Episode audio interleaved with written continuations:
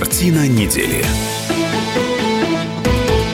Здравствуйте, друзья! В студии Иван Панкин и Николай Сванидзе, историк, журналист. Подводим итоги этой прошедшей недели в предпраздничный день, День России. И, кстати, сразу к делу, Николай Карлович, как вы относитесь к этому празднику?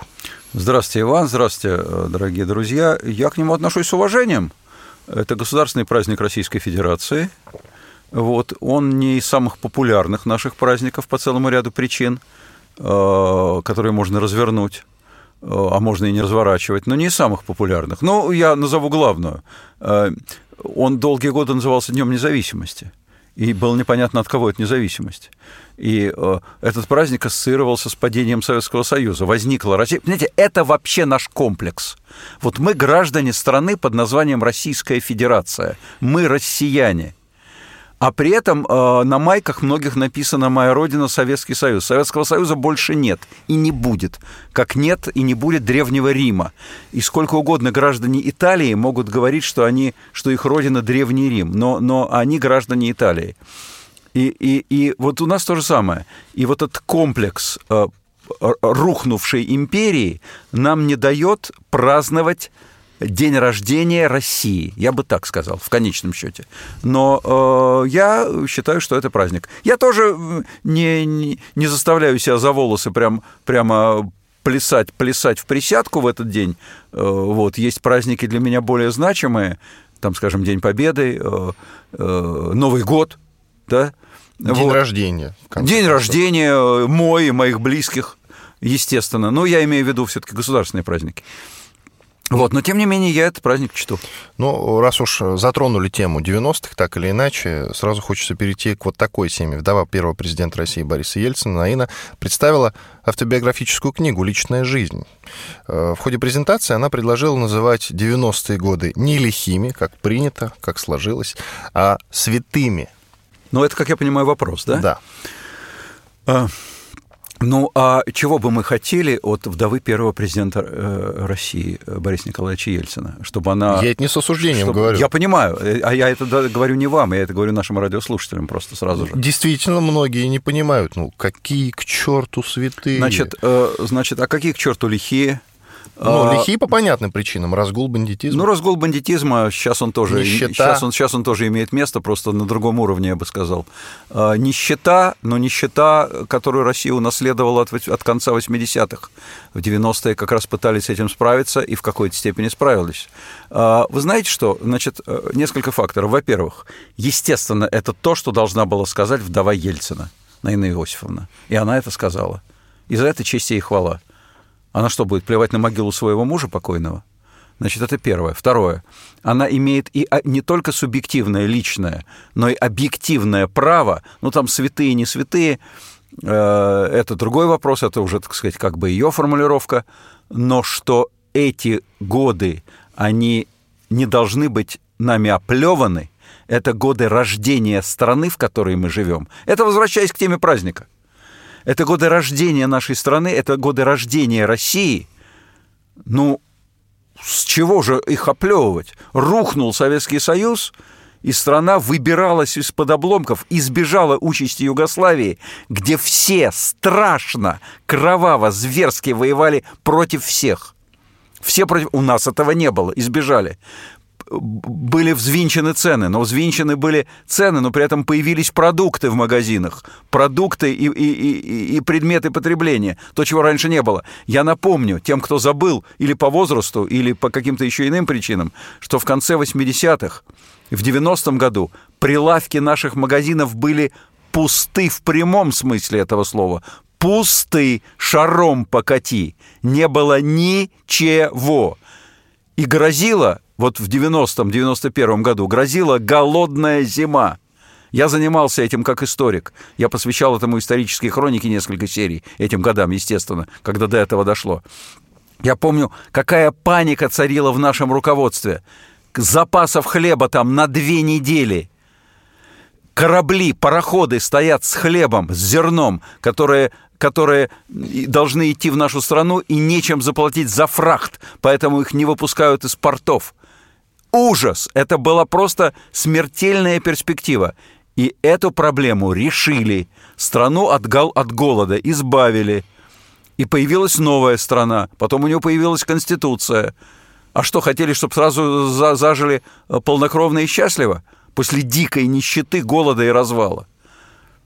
Не уверен, что это было возможно, даже уверен, что невозможно. Кстати, Советский Союз стал раз, развалился не в конце 91 -го года в Беловежской пуще, а уже в 90-м году, когда появился, кстати, этот праздник 12 э, июня, который мы сейчас, мы сейчас отмечаем, день, день э, объявления суверенитета Российской Федерации. По-моему, в 91-м. В 90... Нет, в 91-м был избран Ельцин в этот день первый президент России, а в 90-м была принята декларация о суверенитете Верховным Советом РСФСР. И это, пер, это дата э, появления этого праздника на год раньше.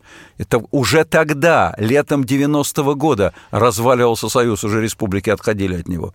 Так что э, оплевывать э, предыдущее правление, как-то у нас принято, оплевывать Бориса Николаевича Ельцина, оплевывать 90-е годы, я считаю не только аморально, но и нецелесообразно. Но тут речь идет не о том, чтобы оплевывать именно президента Ельцина. Суть э, в эпохе.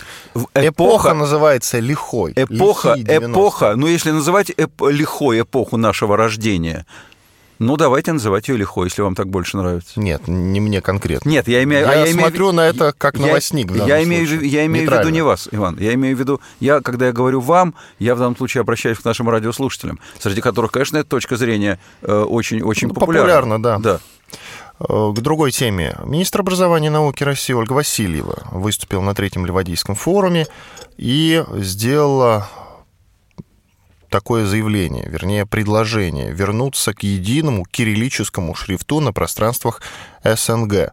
Обосновала она свою инициативу тем, что, согласно опросам, население СНГ говорит о привязанности и необходимости кириллического шрифта.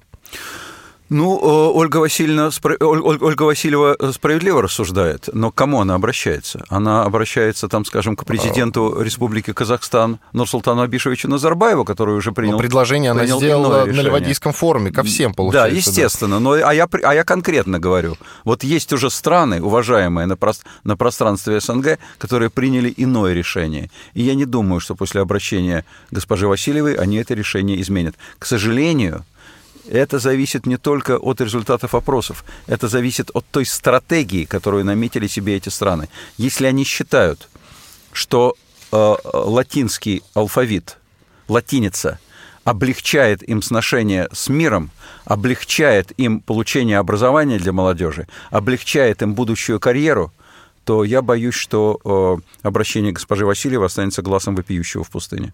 Угу. Ну и есть уже такие страны, которые вообще отказываются от русского языка. Если Молдавия, например, она вводит русский язык в школах э, в обязательном порядке. Да, благодаря, Украина благодаря нет. Да, Молдавия, благодаря политической ориентации ее лидера, тоже неизвестно, сколько это продлится.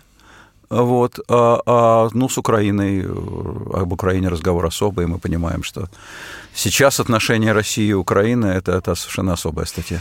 И еще очень интересное предложение от ЛДПР в Госдуме хотят жить под гимн «Боже, царя храни» и по юлианскому календарю. Ну, я бы не сказал, что в Госдуме фракция ЛДПР хочет жить по юлианскому календарю. Но у них отдельно от Госдумы не получится. Я вот Отдельно от Госдумы не получится. Я думаю, что Госдума не примет эти предложения. Ну, юлианский календарь, ладно. Хотя э, здесь предложение носит такой, я бы сказал, духовно патриотический характер, потому что его авторы э, этого предложения, три депутата от ЛДПР, они ссылаются на то, что православные церкви, многие сейчас живут именно по юлианскому календарю, в частности, русская православная церковь, грузинская, сербская. Э, но э, тут, тут интереснее не календарь, конечно, интереснее гимн. Боже, царя храни.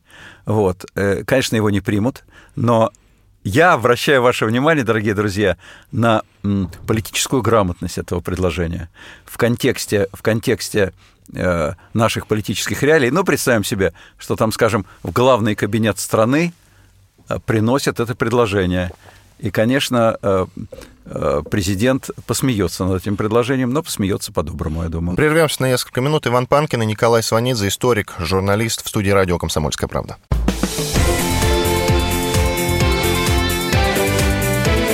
Картина недели. Радио «Комсомольская правда».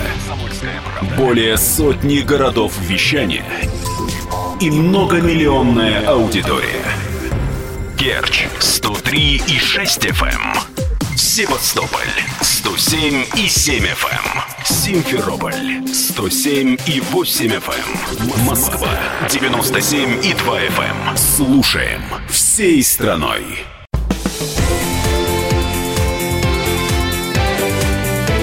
Картина недели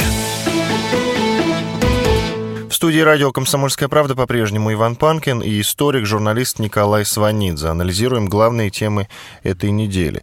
Ну, в первой части мы достаточно такие смешные, забавные, как говорится, лайтовые новости обсуждали. А теперь предлагаю перейти к серьезным геополитическим новостям. Тут э, случился конфликт на Востоке, на котором, как поется в песне, все спокойно, вот теперь все наоборот. Бахрейн, Саудовская Аравия, Египет и ОАЭ объявили о разрыве дипломатических отношений с Катаром.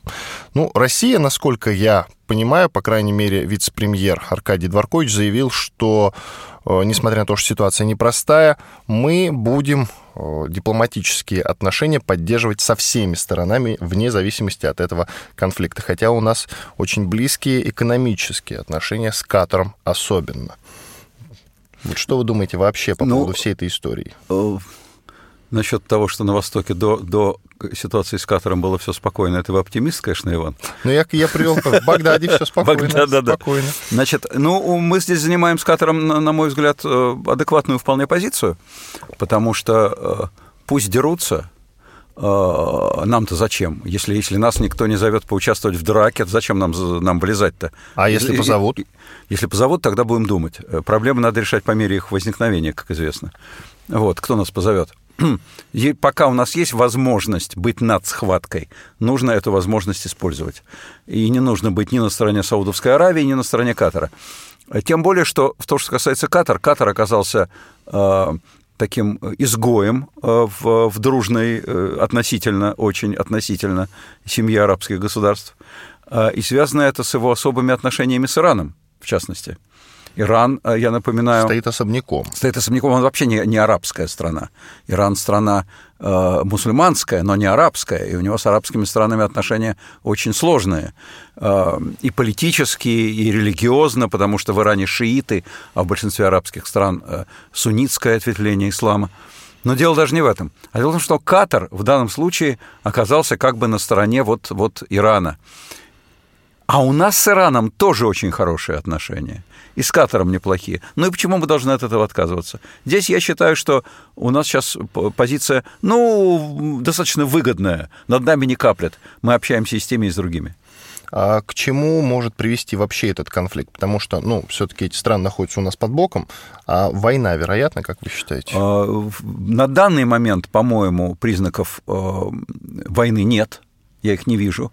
Потому что, ну что, нападут, нападут э, другие арабские страны на, на Востоке Катар. люди горячие живут. вот э, люди горячие, но тем не менее они тоже прагматики большие. Вот. Э, я не думаю, что сейчас будет война. Не думаю. Мне кажется, что этот конфликт, он длительный, он не получит быстрого разрешения, ну и, не, ну и пусть не получает. Я повторяю, здесь у нас позиции достаточно не то, что они супер выгодные, особых выгод мы из этого не извлечем, но и вреда никакого, никакого урона не понесем. Это хорошо. Все это происходит на фоне э, события, которое было ровно 50 лет назад. Называется это событие «Шестидневная война». Тогда э, коалиция арабских стран воевала с Израилем. Шестидневная война как раз вот с 5 по 10 число.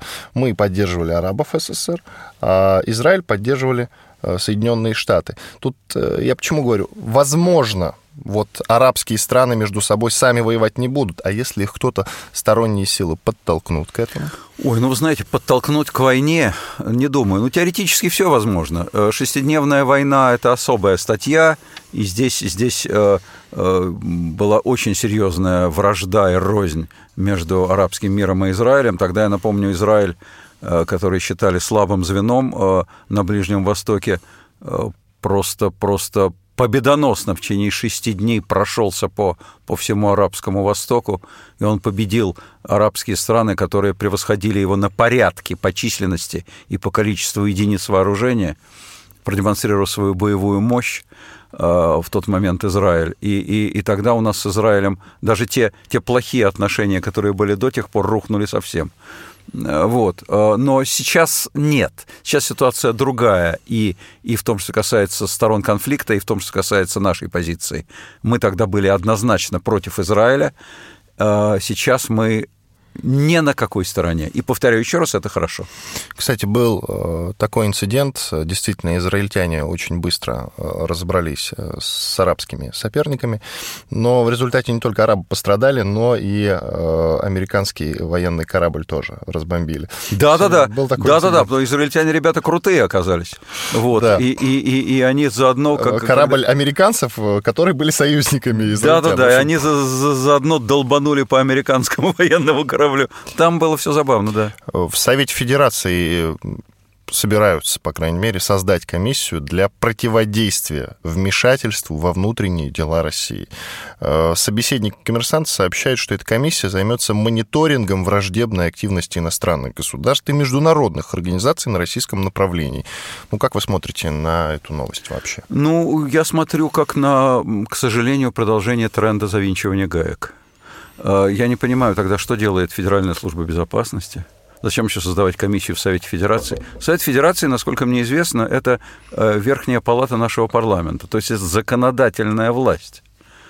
Почему они должны отсматривать там какую-то враждебную деятельность вместо того, чтобы принимать законы, я не знаю, честно говоря. Э, как будто мало тех, кто, кто занимается враждебной деятельностью. И потом эм, я боюсь, что это в очередной раз ударит по нашим НКО, это уже было сказано, это ударит по нашей прессе, это уже было сказано фактически, на это, на это были намеки, что те, кто там под, под, под, под э, льет воду на мельницу наших э, врагов там, или так называемых партнеров западных, почему-то речь идет о тех средствах массовой информации, которые проявляют лояльность к Западу. Какая лояльность к Западу? А, я не понимаю этого. А что, нужно проявлять лояльность к Северной Корее? Лояльность нужно проявлять к своей собственной стране.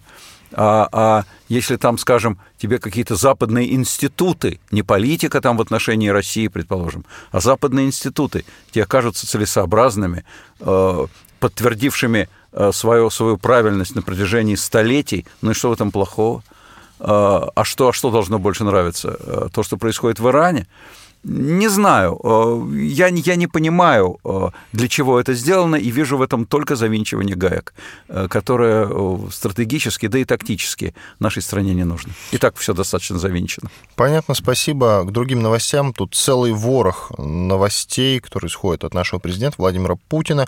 Он дал интервью телеканалу NBC американскому, и, среди прочего, вот одна из его заявлений.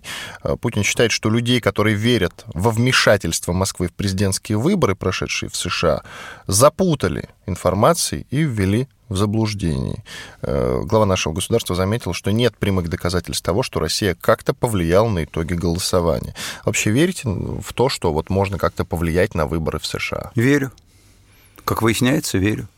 Потому что э, можно через, через какие-то, там, через Wikileaks, через черта с рогами, можно обеспечить нек, некие информационные вбросы перед самыми выборами, которые повлияют на позицию избирателей. А мы помним, что результат выборов американских оказался очень близким. Там э, решили там несколько голосов выборщиков, потому что американцев такая достаточно, может быть, архаичная, но связанная с тем, что это государство это Соединенные Штаты Америки. Штаты — это states, переводится с английского как государство. И у них права этих штатов-государств, они очень велики. И вот эта вот система избирательная, построенная на правах именно выборщиков, это обеспечивает права штатов. Но у них такая вот, такая вот система, ну что теперь делать? Они с ней, с ней существуют уже с конца 18 века и пока что не дергаются. Хотя, может быть, они ее исправят. Постоянно, однако, поднимается вопрос, что надо Неск... изменить. Несколько раз, не, несколько раз это удивляло, да когда действительно большая часть избирателей, вот сейчас за, э, за, за госпожу Клинтон больше американцев проголосовало, чем за господина Трампа, а он стал президентом. Это не нарушение закона, это такой закон. Вот. Но э, так или иначе повлиять на это, как выяснилось, можно. И поскольку все убеждены в том, что так оно и было, то говорить просто, что людей ввели в заблуждение, что нет прямых доказательств, сейчас, на мой взгляд, недостаточно. Э, потому что Американцы и значительная часть, во всяком случае, западного мира убеждены в том, что доказательства есть. А что такое прямые? Это, знаете, как анекдот про, про мужика, которому, который хотел, э, э, у которого была информация о том, что жена ему не верна, и, и он сказал, что уехал в, э, в командировку, а сам дежурил и увидел, что к ней приходит мужчина, и она его встречает нарядная, и потом накрывает на стол, и они садятся, пьют вино, а потом гасится свет – и он думает, опять это проклятая неизвестность. Прямых доказательств измены нет. Ну, на его взгляд, нет, а на взгляд очень многих она есть. Прервемся на пару минут. Иван Панкин, а также историк, журналист Николай Сванидзе в студии радио «Комсомольская правда».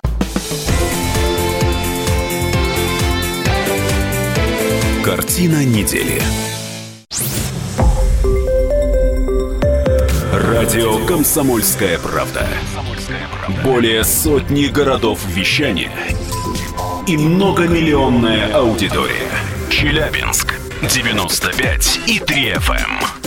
Керчь 103 и 6 FM. Эм. Красноярск 107 и 1 FM. Эм. Москва 97 и 2 FM. Слушаем всей страной.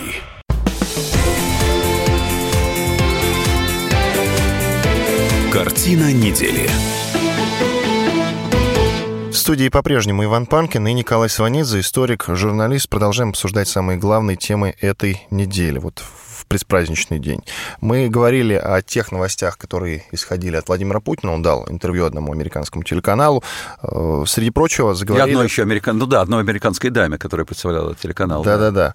Э, мы с вами заговорили про очень своеобразную, даже не странную, своеобразную систему выборов в США. И Владимир Путин тоже затронул эту тему. Он отметил, что Конституция США, избирательное законодательство этой страны, построены таким образом, что за кандидатов в президенты может проголосовать большее количество выборщиков, за которым стоит меньшее количество избирателей. В, в этой связи глава нашего государства посоветовал американцам изменить систему выборов. Ну, заметьте, это любимая тема Владимира Путина. Э, ну как любимая? любимая. Я не помню он уже, него он уже раза 3-4 говорил на эту тему. Добра желает он, американцам. Он, абсолютно. Он им советует все время изменить их конституцию. Но заметьте, все-таки американцы нам изменить нашу конституцию не советуют. Да что только они нам не советуют, Николай Но, но этого не советуют. Это тоже хорошо. Значит, он, значит э, они живут по своей конституции, повторяю, с конца XVIII века, вносят в нее поправки, может быть, и эту поправку внесут. Но пока что у них все-таки э, вот э, э, они на свои выборы не жаловались. На эти жалуются, но это потому что такого странного человека выбрали. Ну что теперь делать? Вот. Я не думаю, честно говоря, что вот эта позиция, мы только что с вами обсуждали немножко в другой связи, я не думаю, что эта позиция, а у вас негров линчуют, что она э, конструктивна. Мне кажется, что она на данный момент э, свидетельствует о отсутствии более содержательной аргументации. Вот это меня, честно говоря, расстраивает, но это так. А что касается вот э, какой темы. Накануне, по-моему, 8 июня Джеймс Коми э, на специальном заседании в Комитете Сената, на котором дал свои показания по делу о вмешательстве России в выборы США и о связях Трампа с Москвой. Вот. Мы, кстати, вот говорили о вмешательстве с той стороны, с этой стороны в их дела, в дела друг друга. Ну, по идее, вообще, конечно, вмешиваются. Все-таки разведку никто не отменял, да, и шпионаж, э, и промышленный в том числе. А что вы можете сказать по поводу вот этого выступления Джеймса Коми? А, я бы, во-первых, сказал, что это внутренние американские дела. А, мы их здесь интересуем, и сейчас э, и Россия, и, и, и э, имя Путина – Э, очень употребимо в Штатах, как никогда, может быть, со времен, там, не знаю, Карибского кризиса 1962 года. Сейчас просто у всех на устах. Никогда мы не были так популярны, правда, с, со знаком минус в Соединенных Штатах, как сегодня. И никогда наш лидер там так не был популярен, там тоже со знаком минус, может быть, за исключением Горбачева, но он был со знаком плюс в Штатах, э, как сегодня. Но, э, во-первых, это не повод для того, чтобы веселиться и гордиться, потому что, повторяю, мин, знак-то минус. Но главное не это. Мы их интересуем постольку поскольку. Их интересует Трамп. Если бы, если бы Трамп, э, по их мнению или по обвинениям, которые звучат в его адрес, имел сношение там, с Китаем, с Ираном, э, с островом Науру, то звучали бы вот именно эти названия географические, а не Россия. А суть показаний Коми – сводится к тому, что президент Трамп оказывал на него, директора ФБР, давление. для этого нужно представить себе американскую политическую систему, которую мы не понимаем.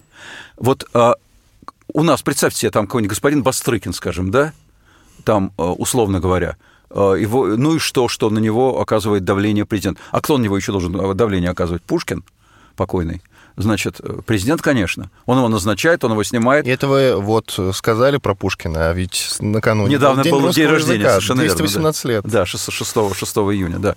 Вот, так вот, в Штатах тоже президент назначает директора ФБР, он снимает директора ФБР, а оказывает на него давление. Йоксель-моксель не может. Что ты будешь делать? А вот так-то вот так построено. Не может и все. Мало того, когда вот сейчас вот в показаниях Коми э, директора ФБР, э, уволенного в отставку, э, было сказано, что, по его мнению, президент оказывал на него давление, он требовал лояльности – он приводит разговор, записанный им. Это слово против слова, потому что э, юрист, адвокат президента это отрицает. Но э, Коми э, под присягой показал э, правильность, адекватность своих, своих записок, которые были сделаны по свежим следам разговора личного с Трампом.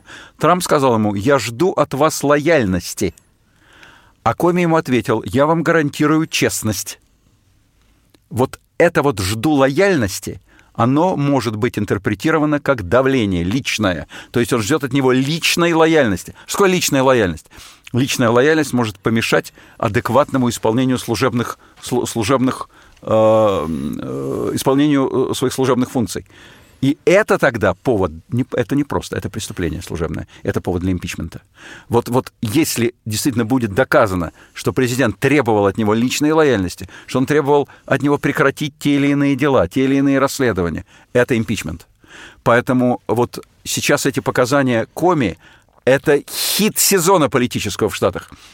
Когда он давал показания, там все бары, все, все пабы, все работало исключительно на прием. Все смотрели там, ни один футбольный матч так не смотрели с таким интересом, как это. Страна просто подняла уши, э, навострила глаза, и это все впитывала и воспринимала. Чем это кончится, я не знаю.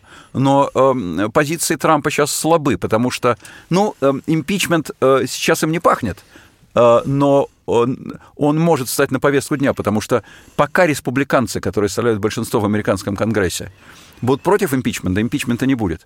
Но если они сочтут, что Трамп их подставляет, и поддерживать Трампа для них еще более э, ущербно и невыгодно, чем сбросить Трампа, они его сбросят. Когда Трампа избрали, у Киссинджера, легендарная личность для американцев, да и вообще в мире этого человека знают и уважают очень сильно, это такой серый кардинал Америки, у него спросили, как ну, вы внешней, поли- внешней политики американской. Да-да-да. Как вы к этому относитесь? Он сказал, тут не о чем говорить. Он избранный президент Соединенных Штатов Америки. В этой связи возникает у меня ну, логичный вопрос. Директор ФБР, а это спецслужбы. Что должны делать спецслужбы? Они должны охранять государство. Э, человек, который возглавляет эту организацию, ФБР в данном случае, Федеральное бюро расследований, он подчиняется напрямую президенту. Нет. Неправильно. Э, директор ФБР подчиняется напрямую генеральному прокурору а генеральный прокурор подчиняется президенту. Это большая разница. Вот когда президент э, приглашал для разговора директора ФБР, он попросил выйти из помещения генерального прокурора. Этого не поняли в Сенате США. Ну что ж, тогда действительно эту ситуацию можно взглянуть уже по-другому. Действительно, тогда э, Трамп действительно не имел права, наверное, ну, просить его вот о какой-то излишней и там, лояльности. И там, и там вообще воспринимается, вы совершенно справедливо сказали, что да, директор ФБР, он на службе американского государства, нанятое лицо, нанятый менеджер, но президент — это не американское государство.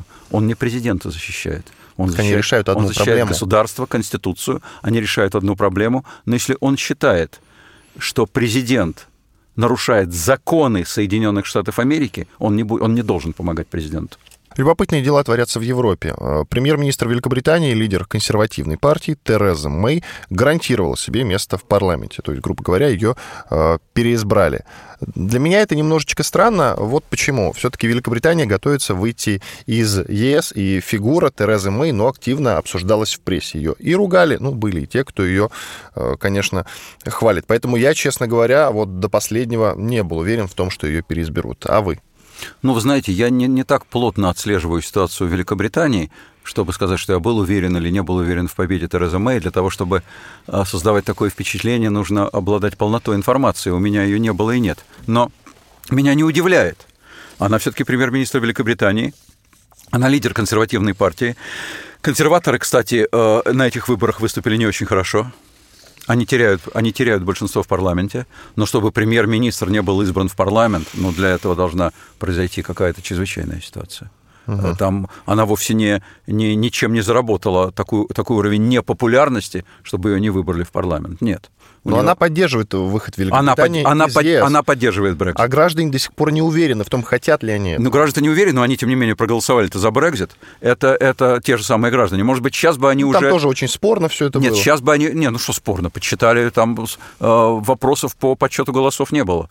Э, вопросы были по результату, в смысле, адекватно ли это интересам Великобритании. Но уж как проголосовали, так и проголосовали. Вот в Штатах за Трампа проголосовали, а в Великобритании за Брексит проголосовали. Что теперь делать?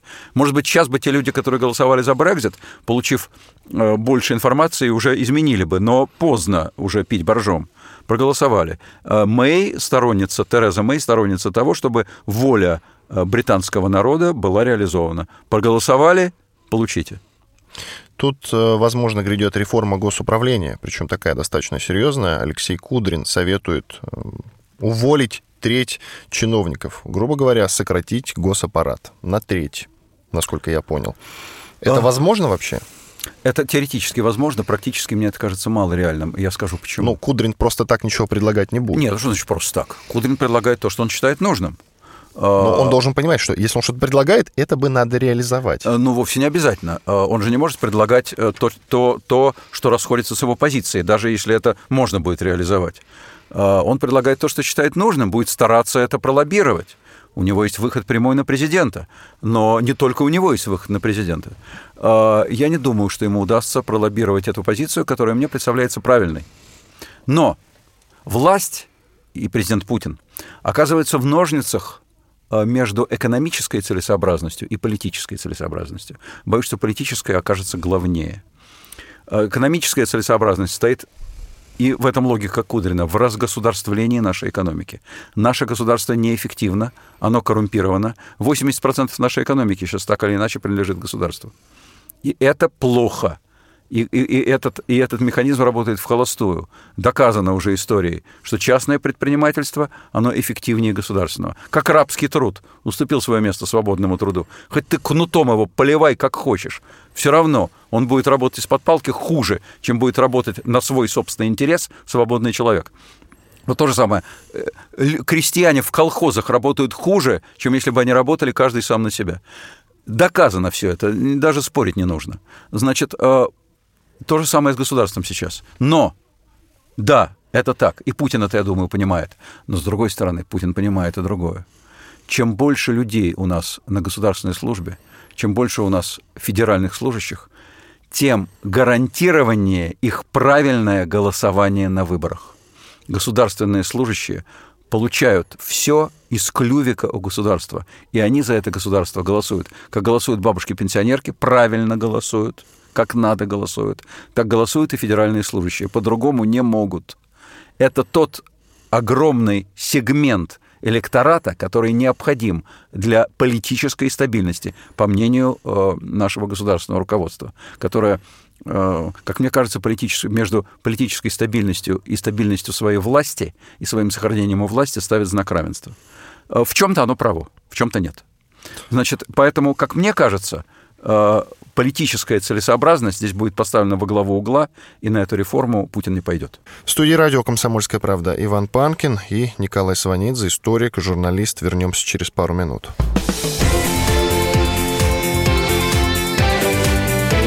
Картина недели. Радио «Комсомольская правда». Более сотни городов вещания – и многомиллионная аудитория. Таганрог 104 и 4 FM. Эм. Ставрополь 105 и 7 FM. Эм. Керчь 103 и 6 FM. Эм. Москва 97 и 2 FM. Слушаем всей страной.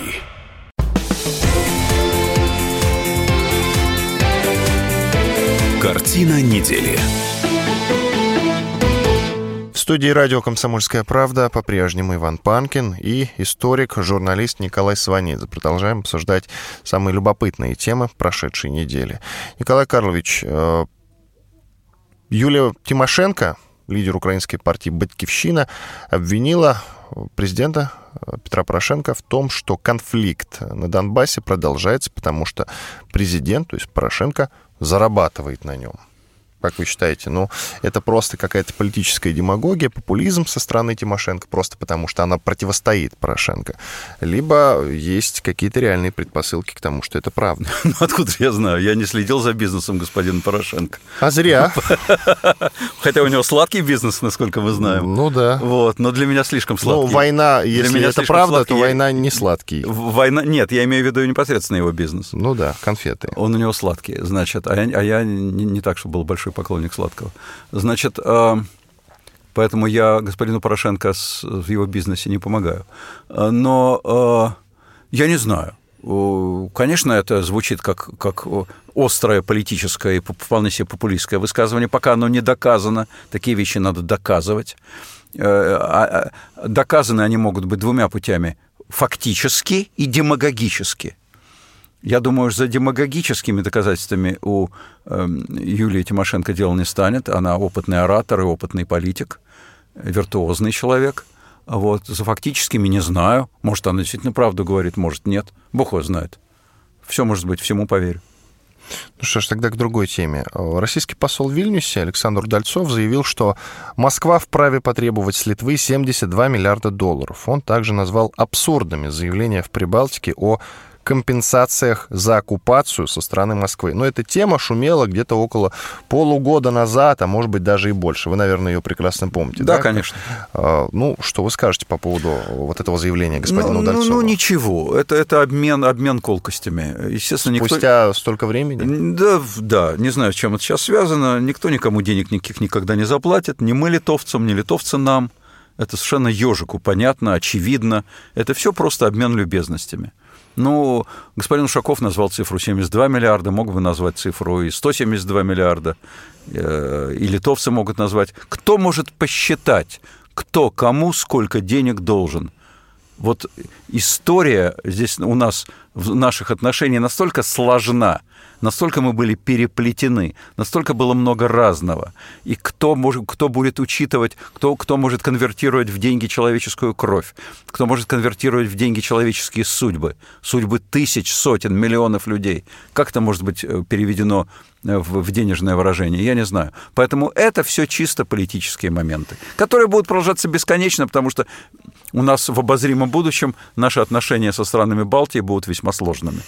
Все эти темы связаны и с Украиной, и с Прибалтикой. Вот про Украину э, мы уже в начале выпуска сказали несколько слов.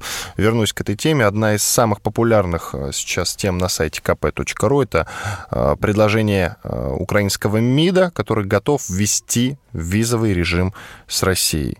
Уже, в общем-то, Павел Климкин заявил, что министерство проведет все необходимые процедуры при необходимости. Ну, украинцы идут на Запад, украинцы хотят в НАТО. Сейчас это вообще невозможно никак, потому что на территории Украины идет война, что, кстати, отметил э, пресс-секретарь президента Дмитрий Песков совершенно, кстати, разумно, рационально. Натовцы это и сами понимают, и украинцы это понимают, что пока там идет война. Не... Поэтому мы, честно говоря, прагматически – вот, что называется, Бог простит, но прагматически мы заинтересованы в том, чтобы конфликт на Донбассе не утихал. То, что пока он не утихает, украинцы никуда не денутся, их никто не примет в свои ряды. Но стратегически, поскольку не вечен этот конфликт, как любой другой, стратегически, конечно, они уйдут на Запад, и стратегически, конечно, они пойдут в НАТО, и их туда примут. И, разумеется, если их примут в НАТО, они туда уйдут, то куда же мы денемся от визового режима? Если к тому времени мы сами не вступим в НАТО, или, или НАТО не распадется, или у нас с НАТО не будут близкородственные отношения, разумеется, у нас тогда будут с Украиной визы. Угу, понятно. Э, с придыханием практически ожидаем выход э, фильма Оливера Стоуна, известного голливудского кинорежиссера оскароносного. Он снял фильм про, про Владимира Путина. Совсем скоро этот фильм выйдет на телеэкраны. Вот Первый канал уже купил права на показ, и совсем скоро выйдет э, с дубляжом, что называется. Э, любопытно заявление Стоуна. Он сказал, что Путин мыслит как шахматист и находится в отличной спортивной форме. Но мне нравится, что Путин мыслит как шахматист. А вы что скажете? А, я не могу сказать, что я жду этого фильма с придыханием. Я его, конечно, посмотрю с большим интересом, но прям с придыханием нет. Почему? Я прекрасно представляю себе отношение Оливера Стоуна к Путину. Я прекрасно себе представляю стилистику Владимира Владимировича. А, Оливер Стоун влюблен в Путина. Он левак. Ему нравятся подобного рода люди.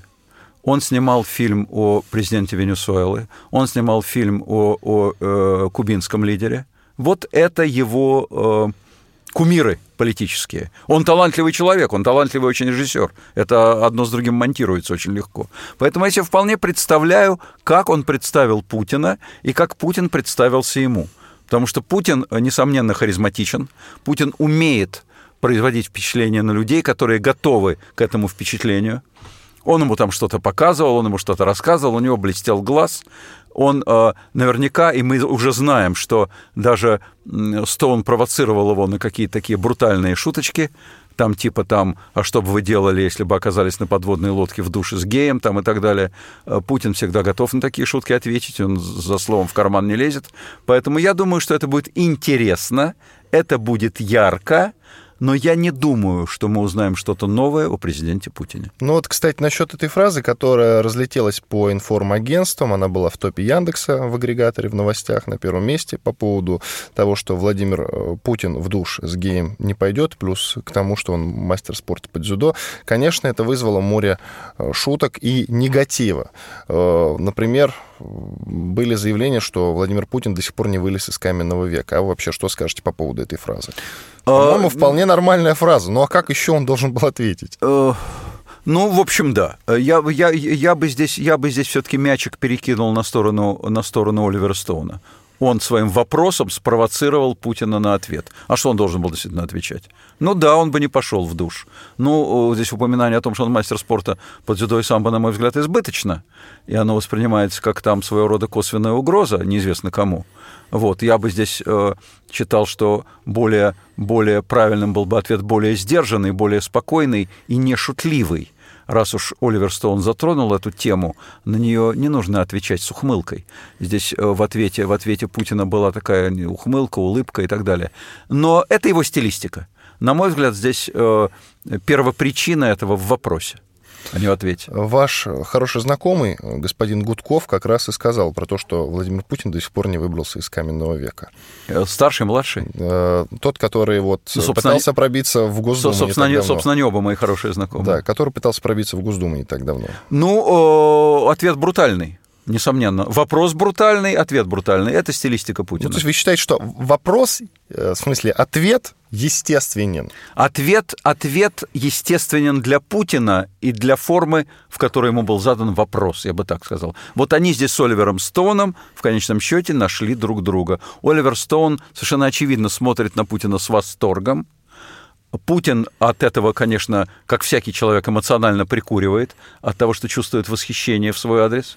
Эм, вот, и он готов на него откликнуться. Ну, это нормально. Ну и в завершении выпуска э, хочется вот такой вопрос задать. Уже многие либеральные э, СМИ э, пытаются вбросить информацию о том, что Владимир Путин заплатил Стоуну, боже, сколько заплатили Стоуну за фильм о Владимире Путине.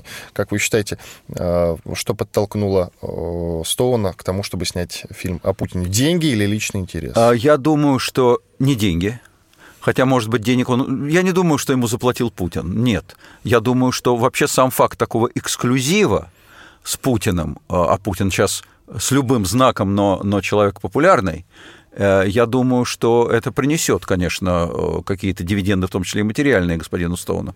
Но главное, что им руководило, он человек, он человек идейный. Я повторю еще раз, он такой радикальный, достаточно левак. Э, каких много среди западной интеллигенции, кстати. А, вот. И, и я думаю, что им руководил личный интерес. Иван Панкин и Николай Сванидзе, историк, журналист, были с вами. Спасибо за внимание. Николай Карлович, до свидания. Спасибо, до встречи.